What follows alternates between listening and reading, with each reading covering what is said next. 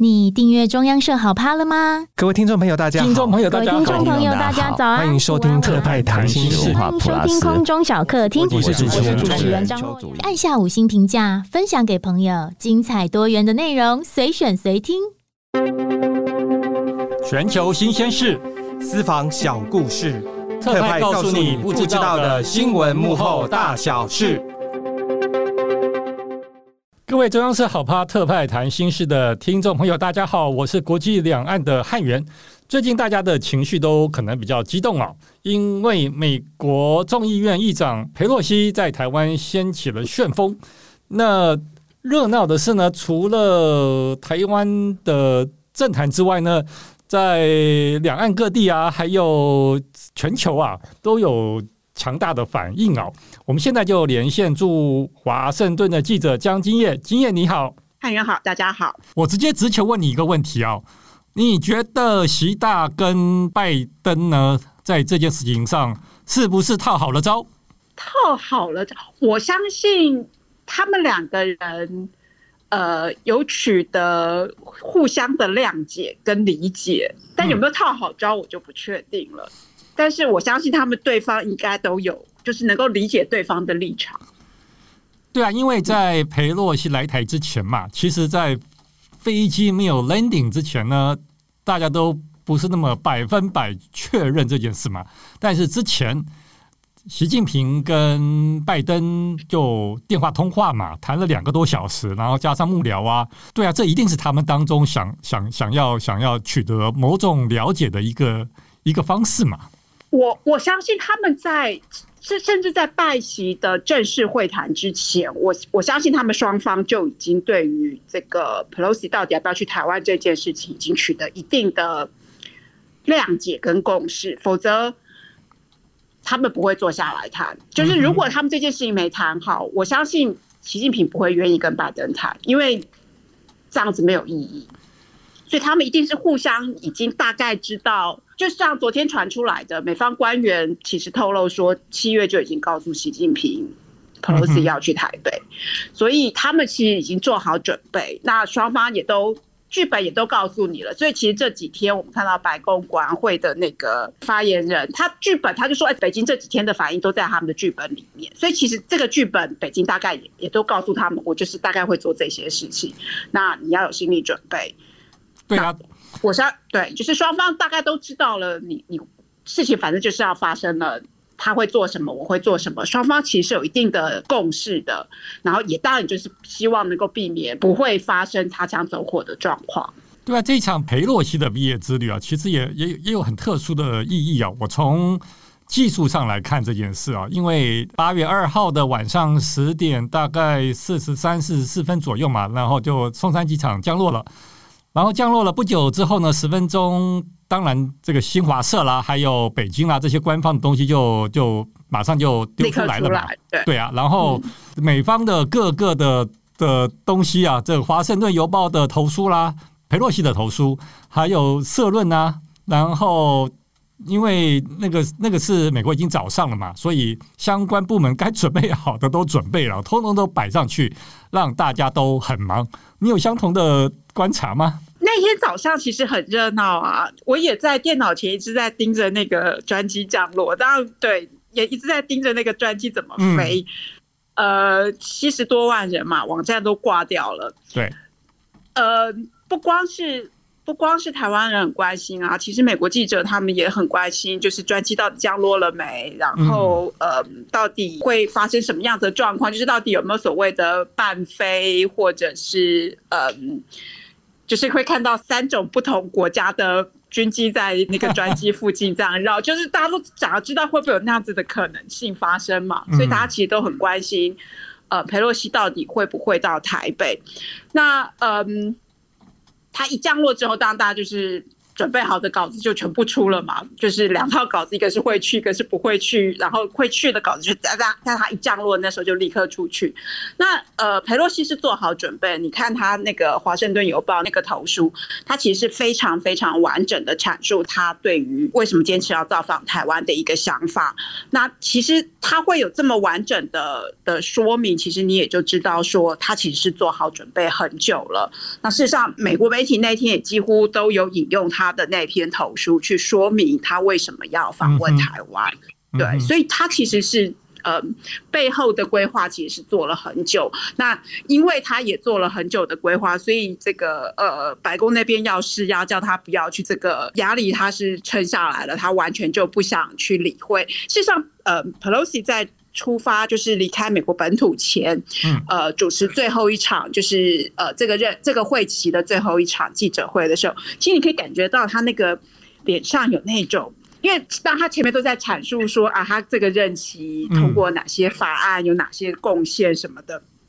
然后记者问问题的就问到了这个问题的时候，你可以感觉到他其实很兴奋，然后其实很想讲，但是他又。不方便再多说，所以其实你可以看得出，他其实其实那时候大家就知道他要去，因为他那个回话的方式就是让你知道说他他会去台湾。那你看他其实到每一个点，他都不断的推文，嗯，可是他都不是第一时间推，他大家都是呃，像他在新加坡也是整个访问行程结束之后才推文，然后呃照片啊什么。但他在台湾，他是人还在专机上，其实还没走下来，他就已经开始推文说他到台湾了。你可以感觉他那个那个整个。那种很很兴奋的那种感觉，所以那天碰到一个日本媒体，他就讲说，嗯，都没有人关心他要不要来日本，但全世界的焦点都只关心他要去台湾这件事。他整个亚洲行程其实去走访了四个，连台湾一共是五个国家，但大家只关心他要不要去台北，而且只关心台北这个行程，所以看出来，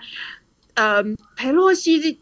真的是政坛老手，他的这个操作，你你。无话可说，太厉害了。嗯，对啊，前几天还在跟我们新加坡的记者在聊天呢、啊。我说，如果我是李显龙，或者是呃马来西亚的官方也好啊，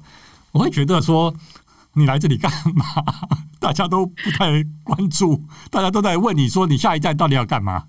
那对，而且就只问台湾这件事情，其他的他都不在乎。你担担不担心台海和平安全、台海的稳定？就所有的焦点都在台海这件事上。他，我相信他，他今天到了韩国，过两天到日本，大家还是会问他，你对于中国军事演习你有什么看法？对呀、啊，对啊，就是另外这也是我们会这样子认为说，都已经这个套好了，大家按照剧本来做嘛。就当天晚上。当然，呃，解放军就摆出了阵势，就画出了六块区域啊。那六块区域就是三天，呃，生人勿进，然后呃，飞机啊、船啊，你都要给我小心啊。其实这一整件事情，不管是在在台北啊，在华盛顿啊，其实都有不同的看法哦。即使你说像华邮、纽时，在他们最主要的社论都有都有不同的意见，很多人反对啊。那也有人就觉得说，OK，站在这个这个不能被画红线，或者是民主的价值必须就是要去了，就也是有很多 no no no 的的的说法嘛。今夜的观察嘞，其实我觉得，呃，你看这次北京的这个这这整个的反应的的时间轴来看呢，呃，裴洛西抵达之前，他就是文工。就是口头上面的不断的威胁，不断的放话，然后在其实，在裴洛西在台湾的这二十二十个小时左右的这个时间里面，其实大陆没有太多的动作，他甚至连官方的的放话都有限，就是他的放话也不冲着裴洛西来。就是该表态的他还是表态，但是并没有超出裴洛西抵达之前的言论。北京的真正的动作就是他，然后在裴洛西访问台湾的那一整天，他都是冲着台湾的经济而来。所以你看到的就是制裁台湾的，就是限制台湾的商品进口，呃，从食品到到水果，然后到呃鱼鱼货到。对，到就是他，他其实是从经，他是先文工，然后是经济，真正的大家比较紧担忧的那个所谓的军事的这一部分，是在佩洛西离开之后。你看他的演习还是从四号开始，他他是这样，佩洛西的飞机是离开了这个空域之后，他才开始真的展开所谓的军事行动。所以你看北京的这一套，其实他很明显的，他就是做他该做的，但他。他不会去，他并没有冲着美国来，所以我相信这个美方是知道的。美方知道中国应该会有这些动作，但他也知道中国的这些军事动作不会在佩洛西的专机还在这个空域的情况之下发动。所以，然后在这样的一个情况之下，他他去发动这样子的的军事演习，那我们看到就，嗯，白宫还是做他该做的表态，就是会跟你讲说这是。其实他一直在告诉你，这个都是按照他们原来预估的剧本，就是他们他们觉得北京是照着剧本走，都在意思都是都在白宫的掌握之中。但是，呃，他们也一直喊话，就是说不要升高冲突，这样做是没有意义的。所以现在反而又回到另一边，就是喊话的现在就是中就是美方这边，他就一直在跟你喊话，说这是没有必要的。但是美方会不会有动作？美方原则上是不会有大的动作。对啊，其实大家最近都在都在观察这起讲危机也好了，或者是紧张也好了的状态，跟九五九六年那个时候第一次整个台湾民主化之后发生的状况嘛。也许我们因为我我跟你都有处理大陆新闻的经验啊，就是说以前的文攻武吓，特别文工的部分的难听的部分啊，是远远超过现在的用词啊。即使台办刚刚之前我也看到说，OK，呃，针对了驻美代表肖美琴的评论啊，等等等等哦，其实是在过去是远远超过，对啊，就是比如说像以前以前这个吕父啊、秀莲姐啊被讲了 那个这个，这其实他们的这种呃，大家也就习惯了，嗯哼，我都可以预期，大概过两天他大概就会制裁佩洛西，就是禁止他入境中国，嗯，但是我想佩洛西大概也不会很想要进去吧。嗯，而且他今天真的要以美国的议员身份，他真的要进中国，他会拒绝吗？我不是很确定耶。但是我想佩洛西大概也不会去做这样。我的意思是说，你大家可以预期，佩洛西应该是他下一个制裁的名单，在他回到美国之后。但这个没有太大的意义啊。蓬佩奥也被制裁啊，对啊。嗯，这个名单越来越长。对啊，就是一大这个。但是我觉得，嗯。他们对于美国的制裁，就是就是这种其实比较是外交手段的制裁。那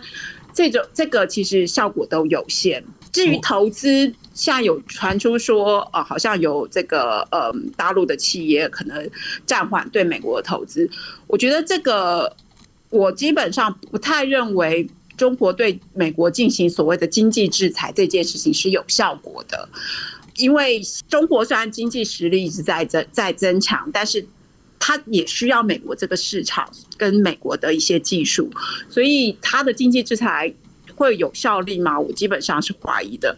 那对美国，他绝对不可能采取军事行动嘛。所以我想，我觉得其实呃，这两天很多的舆论都在讨论，就是说，嗯。裴洛西的访台，对他把他自己就是把他自己的这个事业推到最高峰，但是，呃，要承担后果的可能会是台湾，而不是美国。这个其实是合理的判断，但是台湾也确实是。可能会因为这样子，就像我们看到前两天会有这个呃经济制裁的发生，然后军事演习，但是它真的会对台湾带来多大的伤害？其实那个还要再评估哦。那台湾的经济是不是也能够趁着这个机会，就是去减少对中国的依赖？也许也是一件好事啦。那至于军事，我基本上认为不太可能出大状况，除非真的擦枪走火。可是我相信中方也会很避免，因为他们秋天就要开二十大了嘛，中共的二十大。那这个时候，习近平绝对是不会冒着对他的政权，因为如果真的擦枪走火，对习近平的政权来说会是一个非常大的伤害。所以，嗯，他绝对不乐见有这样子的这个，嗯。意外发生，那经济上面的制裁，嗯，中中国自己本身其实他也要去思考，所以你可以看他今他这两天的制裁的，他他制裁都是农产品，这当然有一个解释，当然就是说，因为他专挑台湾最软的那一块，就是农产品，因为大的企业其实是可以经受得起这样子的损失的。因为你说那些食品业，它其实真的进口到中国的其实有一些，因为真的大的厂像统一他们在大陆自己就有厂，它不需要所谓的进口，它在当地就可以生产，所以那个食品的这个。呃，经济损害其实是小的，但是它它主要是借由这个方式，它主要它就是恐吓你嘛，大概就是这个概念。可是真的的大厂，像台积电，大家都这两天都在讲嘛，他就不敢拿晶片厂开刀嘛，因为中国的我。我们的经济确实高度仰赖中国，但是中国里面有太多的台商，也不见得是中国自己也要去和，就是拿捏这个这个呃利害关系，他到底能够制裁到什么程度，他其实也是要去思考的。嗯，我是驻华府特派张金燕，你现在收听的是特派谈心事。对啊，金燕刚刚讲了很多部分，是从从从北京的的角度来看事情哦。那我们再回到华府来看哈，因为裴洛西原本说四月就要来，但是染疫嘛，反正 一紧张大家就就大家都会染疫，就阳性，嗯，一紧张就会阳性，然后就暂时放缓，这好像变成一个 pattern 哈。然后，因为真的很巧啊，布林肯之前也是也是要这个发表中国政策的时候，也就染疫了。然后之后真的你也没话说，然后就丢了一个，然后念完一个发表之后，大家觉得哎，好像好像也没什么。他在讲什么？呃，对啊，就是在在北方的角度来看呢，就当然行政跟跟立法。立法权的这种这种争拗啊，那拜登 versus 裴洛西啊，两个都是八字头的哦。然后，对呀、啊，然后拜登来说，OK，嗯，五角大家说，哎，你是会会会有会有危险哦。然后老太太就回答说，啊，他们跟我说，我可能被飞弹打下来，还是怎么样啊？就是他们在出发之前也也热热闹闹的，然后哦。这个这个 Financial Times 金融时报就赶快就丢出了一篇，他要去，然后然后他就讲了这么一大段话哦，他们到底在搞什么？我觉得啦，呃，拜登政府确实是想要跟中国就是修复关系，因为真的在这个川普的末期，呃，美中关系真的就是降到了谷底，那真的是状况很糟嘛，从那个。呃，最早那就是贸易，然后再来的人权、香港，然后当到疫情哦，所以美中关系状况非常的差。那拜登他是传统的政治人物哦，他他就是主张大家都是好朋友这个概念，所以而且他就是传统的美国的政治人物，他们的传统的敌人就是俄罗斯，他们一向都比较主张就是呃拉拢中国对抗俄罗斯，对抗这个那个大敌人，所以呃。他其实，在上任之后，你可以很明显的感觉到，虽然他还是会跟你讲说啊，我们跟中国有竞争啊，有对抗啊，但是他还是要合作。所以，拜登拜登的立场，其实他还是希望能够跟这个中国修复关系哦。所以他当然就不乐见他，因为拜登毕竟在政坛也也纵横了四十几年，他太清楚这个裴洛西要去台湾这件事情的影响有多大。所以，嗯，其实四月份那个时候。就传出他要来，其实也是同一个消息来源嘛，同一个消息管道就是金融，永远都是金融时报。对，所以大大呃大家都很清楚，金融时报是拜登政府呃非常爱放话的一个管道，他们很喜欢这个、嗯、这个放话管道，没错。所以这个。呃，这次的消息应该也也是白宫放出来的。但我其实个人我比较不解的就是哦，我我相信拜登政府会想要放出这个消息的目的是希望透过舆论的压力，让佩洛西不要到台湾去访问。但是，呃，这个其实也如果从这个角度来看的话，我也蛮惊讶，就是说白宫怎么会觉得现在放这个消息是会让这个舆论认为这个佩洛西现在不适合访台，因为。现在的整个美国的这个呃政坛的风向就是一个抗中，那有台，所以嗯、呃，在佩洛西的这个消息，其实我我们这样先假设，就是如果没有传出佩洛西要来，佩洛西就默默的去了亚洲访问，然后他就忽然间 touch down 在这个台北，然后就顺风访台二十个小时就走。其实新闻就是在他落地的那一刻才爆发，因为每所有人都没有准备嘛，所以所有的人都是一个错愕，然后就所有的稿子都来不及写，特稿都都写的哩哩啦啦，因为你知道时间准备不够，特稿都会哩哩啦啦。是啊，然后行程也不见得会公开的那么就。搞不好会不会这么的公开？他不会像这次这样子，还真的给你进了总统府，然后还接受勋章，就是搞不好不会有这么公开的仪式跟跟参访，然后就是就是一个单纯的走访台湾，然后就飞了。其实新闻就会是一天，可中国也因为来不及反应，所以。他也就不会有这么多的我们看到的这个呃经济制裁，抓台湾的人权，抓抓台湾的抓台湾人，然后军事演习，还六个地方同时军事演习，就不会搞成这个样子。但是因为他放了话。给了大家完全的做足准备的时间跟功夫，然后再加上就是整个现在的华府的一个一个风向，就是一个呃抗中，然后亲台的，就呃挺台的一个一个立场。所以你不要说民主党的，就是裴洛西是民主党的嘛，就是民不要说民主党的很挺，共和党都挺到一个不行，连共和党的议员都给你发这个公开信，而且不管问哪一个人，你在国会没有人反对裴洛西到。到那个台湾访问，然后像这个，嗯。前朝的就川普时代的官员，从你从蓬佩奥，你从呃呃欧巴，他就是那个前国安顾问，他今天在他 Twitter 上也写，他就讲说，嗯，我跟 Pelosi 过去的这几年，其实我们常在很多上面意见不合，甚至有争执，但是他力挺 Pelosi 去访问台湾，因为这是应该要做的，嗯，就他很罕见的整个的这个呃华府的生的的舆论，就是除了行政部门反对之外。几乎所有的这就政坛上大家都是肯定的。那当然学界，其实你看，你看那个包括纽时，包括华友，包括一些学者，他们在讲说，呃，他们持比较保守，就比较比较保守立场的，他们的说法都不是反对 Pelosi 去台湾，他们都是跟你说不适合现在去。对。所以没有人敢反对他去，你就可以知道这整个的舆论跟现在的风向，就是没有人敢反对 Pelosi 去台湾这件事。唯一要讨论的是说啊，那是什么时候去的问题。所以白宫这次的操作其实是是呃，我基本上觉得是操作的蛮不好的，蛮糟糕的一个一个政治操作方法。是啦，这一段期间我们比较少听到处理处理外交的国务院啊，或者是布林肯来谈谈。谈的比较深，啊，因为他们都就是哑巴吃黄连，就是只能吞了嘛。对呀，对啊，对啊，因为他们也不敢公开表示说赞成或反对，就媒体这样子东边问西边问，像 Co 那个 John Kirby 就是那个白宫的发言，他每次开记者会，这个问题大家都会就是。我记得有个呃是 FAS 记者嘛，就说哦，我知道这个问题你已经被问第一百遍，所以我要问你第一百零一遍，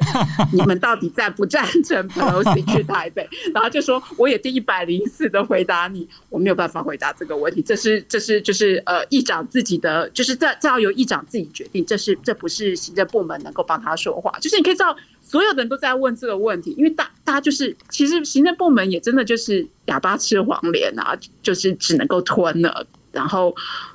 劝说无效的情况之下，你只能想办法确保他的安全，这是最重要的。嗯，确实啦。其实大家在大概在在在八月初的时候就已经很确认了哦，调兵遣将，呃，雷根号还有部分的这个这个舰艇啊，开始往北边移动的时候，大家就诶应应该差不多的那种感觉了吧？其实。呃，不管有没有访谈了，Pelosi 这么大的一个咖，要要在亚洲访问，本来就会有军舰，就是美军本来就会有有军舰、有战机往这里移动，因为其实大家只是没有去研究。呃，之前拜登访访亚洲，事实上布林肯自己访亚洲，他们的军舰也是要往往亚洲移动的，因为这么重要的人物，他总是不能出事嘛。只是因为他这次造访点太特殊，大家才会每个人才会忽然间去看一下，说到底哪个战斗区，就是哪一个航空母舰有没有有没有往往台海这个方向移动。但其实这个是一个。当然数量绝对有比较多啦，但这个是美军常态上面就会就会有的。那其实呃，为什么呃，Pelosi 访访问台湾不能事先公布？他除了当然就是说呃，台湾的特殊的国际地位之外，其实呃，Pelosi 过去的很多次的造访，他也都不会事先公布，尤其是特殊地区，像他他之前去乌克兰访问的时候也是，他也是落地了，大家才知道他他人到了乌克兰。嗯哼，所以。你就可以知道，就是呃，其实白宫的说法也没有错啦，就是说他们他如果要前往比较这个有可能有有冲突的地方，他们的行程通常都会是事先保密的。嗯，我对啊，我们换一个角度来看啊，看看媒体的报道啊，因为其实台北平常的外籍记者就这么一群人嘛，那因为他的到访又突然变得很热闹，在君悦酒店呢、啊。呃，中山机场啊，到处都是记者啦、人啊什么的。那当然，从外国媒体来的报道，就怎么看就觉得天龙国市民呢，就就就继续买炸鸡啊。然后大安公园还是大安大安大圣宫呢，附近长辈们呢还是这样子慢跑啊，那个练练腿啊，完全没有被被吓到，让他们被吓到说，你们为什么都不紧张呢？真的。好像他们比较没有办法了解我们这种处变不惊的能力哦，有什么挂？其实台湾，因为台湾真的我们也被也被吓了这么久。你看九九六年台海危机，嗯，到现在这这这几十年来。不断的这种事情，对台湾人来说，你真就是日子要照过嘛。可是我觉得这个情况也大概就跟九六年台海危机的时候一样。那时候在台湾内部的人都会觉得，我记得那时候有些朋友就会讲说，呃，他在美国的亲戚或者什么就会打电话会说，哎，台湾是不是很恐怖啊，很危险啊？那你们要买机票来。然后大家想说，嗯，发生什么事？发生什么事？呃，就是。那种感觉，但是我们在台湾，因为我们天天，我们天天就是这样子的被文攻武吓嘛，那我们也就学着去去跟他是共共存，就是有点跟病毒的，就这个 COVID-19 的概念差不多，就是久了之后你也就习惯，不然你要怎么办？日子没办法过。可是对美国人来说，他们就会觉得说。对啊，你们怎么不紧张啊？那个 他在旁边就直接飞弹，然后他这样演习，这样绕这么这样子在你们旁边就这样把你们封锁起来，你们都不会担心吗？嗯。然后身为台湾人的我就想说，嗯啊，不然要怎么办？你日子还是要照过啊，因为当他明天他的战机都都撤走的时候，你 你还是要去上班呐，你 你还是要去赚钱养养家糊口啊，不是吗？所以大家就只能照顾。所以我那天在看那个。包括 CNN，然后我记得那天是 Fox 还是哪一家，我我就在想他们是不是真的找不到好。比较紧张的画面，所以他们几乎都是去截那个。前两天台北不是有那个防空演习？嗯，对他们几乎都是截那个画面，就是那种呃空，就是街上没有车，然后或者是大家在避，就是演练那个避难的那个那个画面，就是想要让他看起来比较紧张一点。虽然他们上面都会注明说啊，那个是演习什么的，但是他们大家就是觉得说，嗯，他们真的找不到那种台台湾人很紧张的样子哦，因为他们可能去街街拍发。大家就是还是很悠闲，跟平常一样。可是我觉得这种情况，大家就是跟我们真的就是长期以来从小就在这个环境下长大，你真的很难会很紧张的概念是一样的。当然有可能就是你身处在里面的人，你比较无感。这大概也就跟像呃今年一月就是。美国的民众闯进国会，那个时候也有朋友就会问我说：“哎，华府是不是很恐怖？现在就是好像风声鹤唳，到处都是坏人。”可是对我们在华府呢，就觉得说，嗯，也还好啊，啊，就就那一群就闯进去啊，后来就该该被抓被抓，该回家来都回家，就没事了。这就是你人在现场的，你反而没有那种紧张感。然后在外面看新闻，因为只会看到那个画面，所以你反而比较紧张一点。嗯，对啊，从新闻上、从画面上来看，大家都觉得。台北是每天都在万万难演习，在核辣汉光演习，而且其实他们有，他们还有一种觉得很好，就是台湾人好像把这件事情当做一件喜事在办。就是包括 Pelosi 到台湾访，他们说对了，我也可以能理解，就是说，嗯，这确实是对台湾来讲是一件很重要的事情，因为二十五年来再有一个美国的众议院的议长到台湾去访问，可是你们都不会担心后面可能就是我们刚刚提到的文攻武赫啊，而且将来倒霉的他他一定拿台湾开刀，他不敢拿美国开刀，那你们都不会担心吗？然后我们就觉得说有什么好担心的，反正。该来的跑不掉，那不如我们就大就是放鞭炮欢迎客人来访，然后走了，大家再来想办法了。反正我们也不是第一次面对这样的事情嘛，就他们大家也很难理解，就是说你们在欢欣鼓舞的那个当下，你们都没有忧患意识吗？澄清一下，我想应该没有人放鞭炮啦。对对，就是你你放你放鞭炮的时候，你难道不担心会被炸伤之类的？那他们就是会问你这种事情。可是我们就会觉得说，对啊，是会有这个问题啊。那不然你要怎么办？嗯，裴老太太真的很呛啦，她不止呛北京，她连美国总统都呛下。其实站在台湾立场，我们也不能说今天 Pelosi 要来，我们跟他说对不起，我不让你来。嗯嗯，我们以台湾的立场，我们也不太可能去做这样的事情。是啊，是啊，是啊。所以当当看到有有报道说 说某某某某人某某某某人跟老太太、腿老太太说说说 我们撤回邀我们我们撤回邀请，我基本上觉得 no no no，应该是这个邀函应该是老太太提出来之后，我们也不敢说不给吧？对呀，就是。台这件事情，台湾其实从头到尾，台湾就是一个被动的立场。就是他今天说要来，台湾也不会说不。他今天不来，台湾就尊重尊重你的意见。就是我们其实就是站在一个，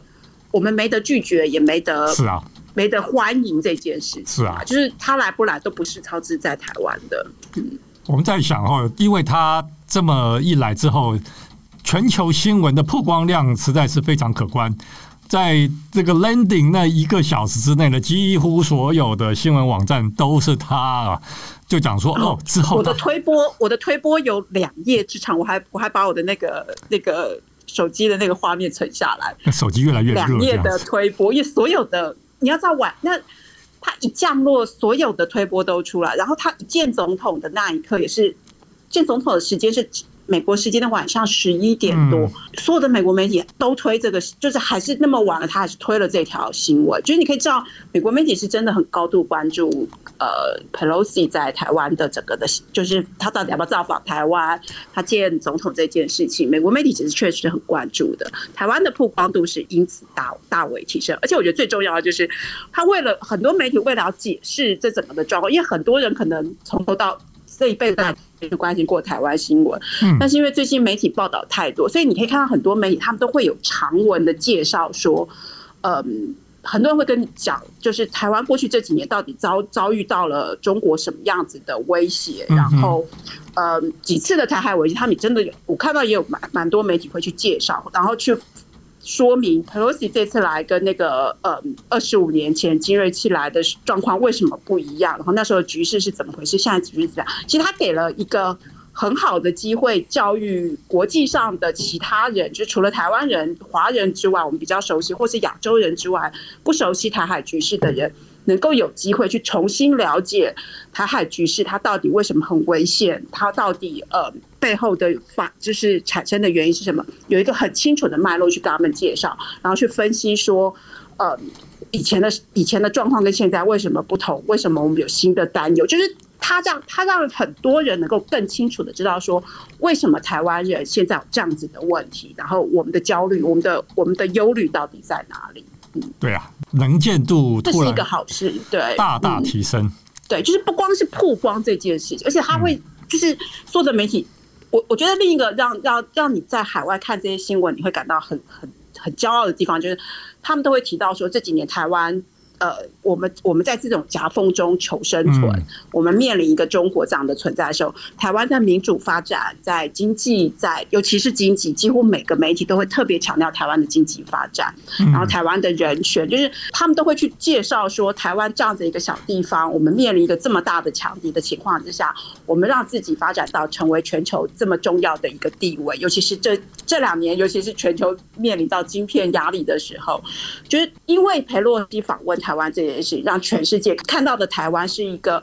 很努力在自我发展，跟在民主、在在经济上面有非常重大的成就的一个一个地方。这这点，我觉得其实有自己在看那些文章的时候，他觉得还蛮感人的，对啊。嗯，其实这样子，我们哩哩啦啦聊这么久哦，节目的最后一趴哦，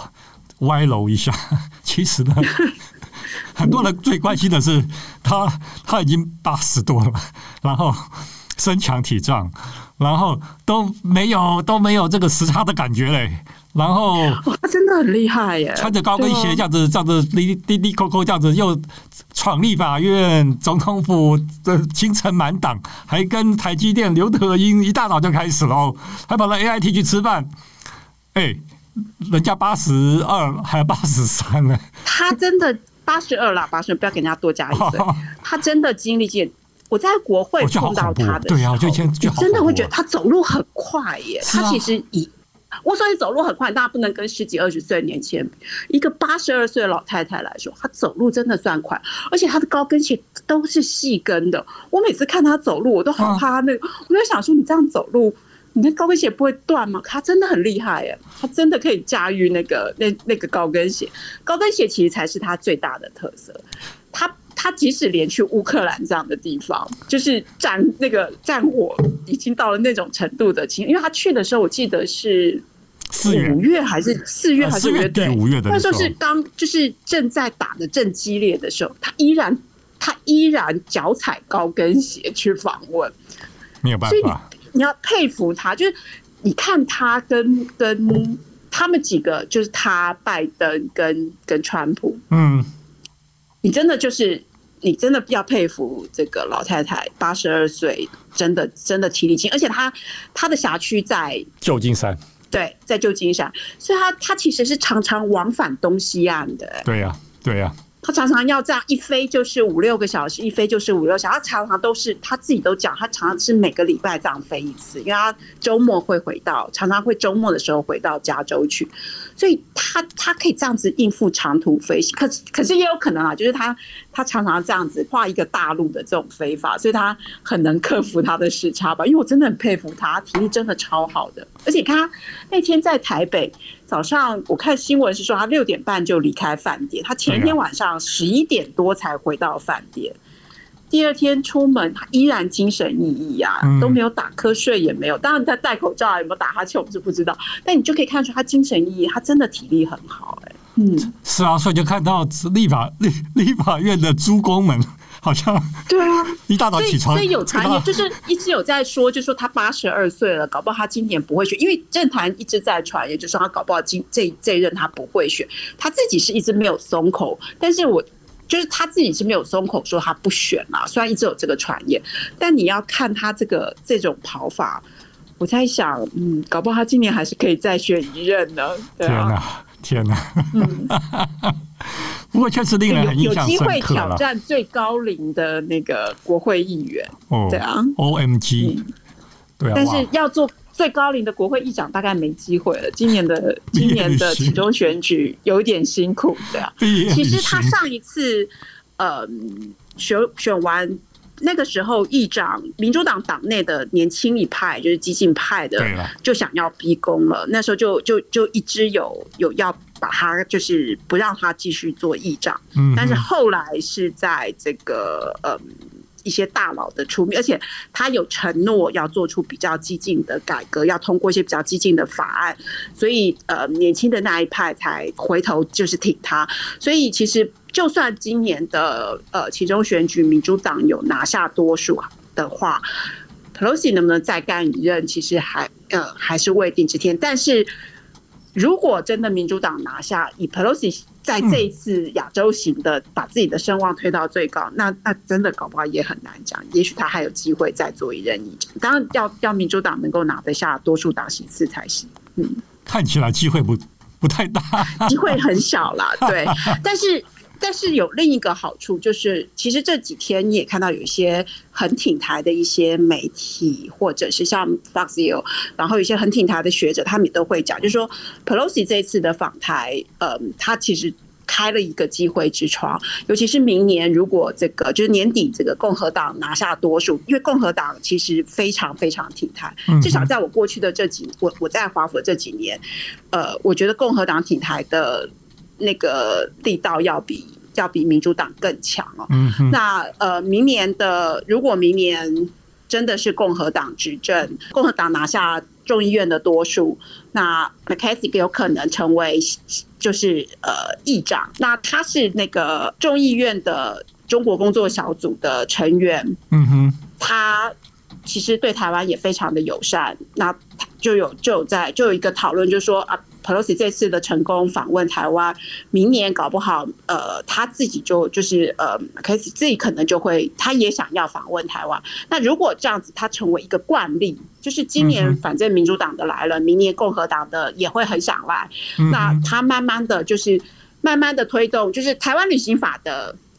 逆向，就是。台湾旅行法是欢迎台，就是邀请台湾的高层到到美国来访问，但是逆向就是美国的高层就是到台湾能够做定期的访问交流的话，其实它慢慢会成为一种常态。那台美之间的高阶的互访，它会它它慢慢的走向常态化、正常化的时候，一些高层的台湾官员到美国，甚至到华府来访问的机会就会更大。对啊，这非常非常值得观察哦。九六台海危机。这个创造了呃台湾的的高阶人官员，就是总统啊，可以过境了，然后可以出去访问了。那的美方的的的能不能维持这个空间，加上在在压力在在在风险之下，能不能继续推啊，都都非常值得关注啊，尤其是。今年年底的其中选举啊，我们今天非常谢谢金叶跟我们分享这么多裴洛西访台，还有来自于美国，还是来自于北京，还有这个整个斡旋，还有当中的一些细节哦，非常非常这个值得分享哦。感谢金叶今天来到我们的节目哦，谢谢大家，谢谢。